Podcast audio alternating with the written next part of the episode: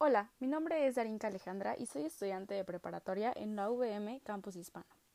El día de hoy voy a platicarles acerca de la psicología social.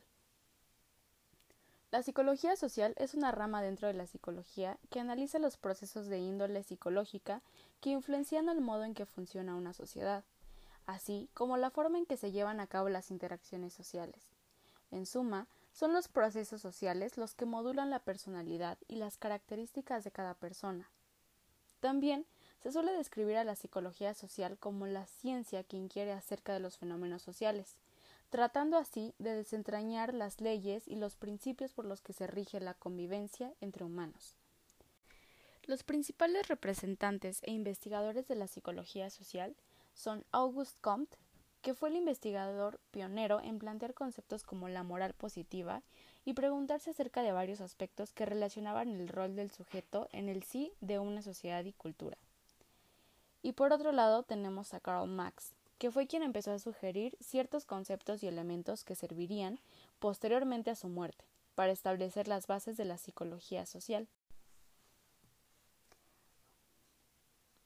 La psicología social toma en cuenta factores para explicar la conducta individual y colectiva o también llamada grupal. Empecemos con definir o comentar qué es la socialización.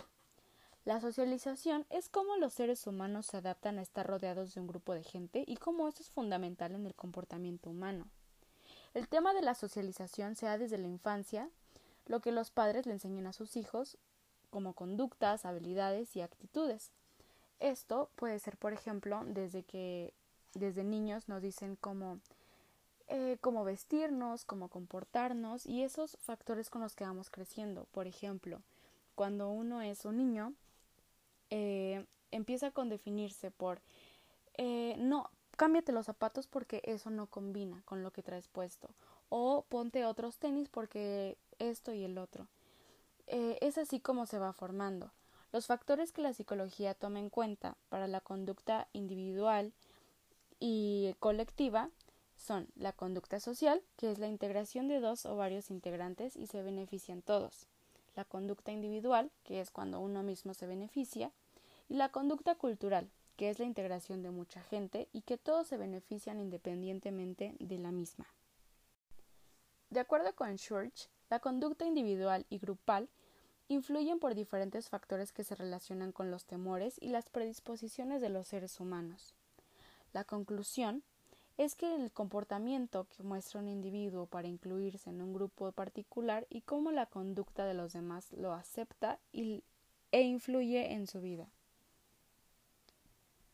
Ahora, existen también agentes de regulación psicosocial como la familia, instituciones, grupos de referencia o pareja. Eh, aquí es la manera en la que algunas personas pueden influir sobre el comportamiento, pensamientos, creencias, valores, sentimientos y demás de otras personas.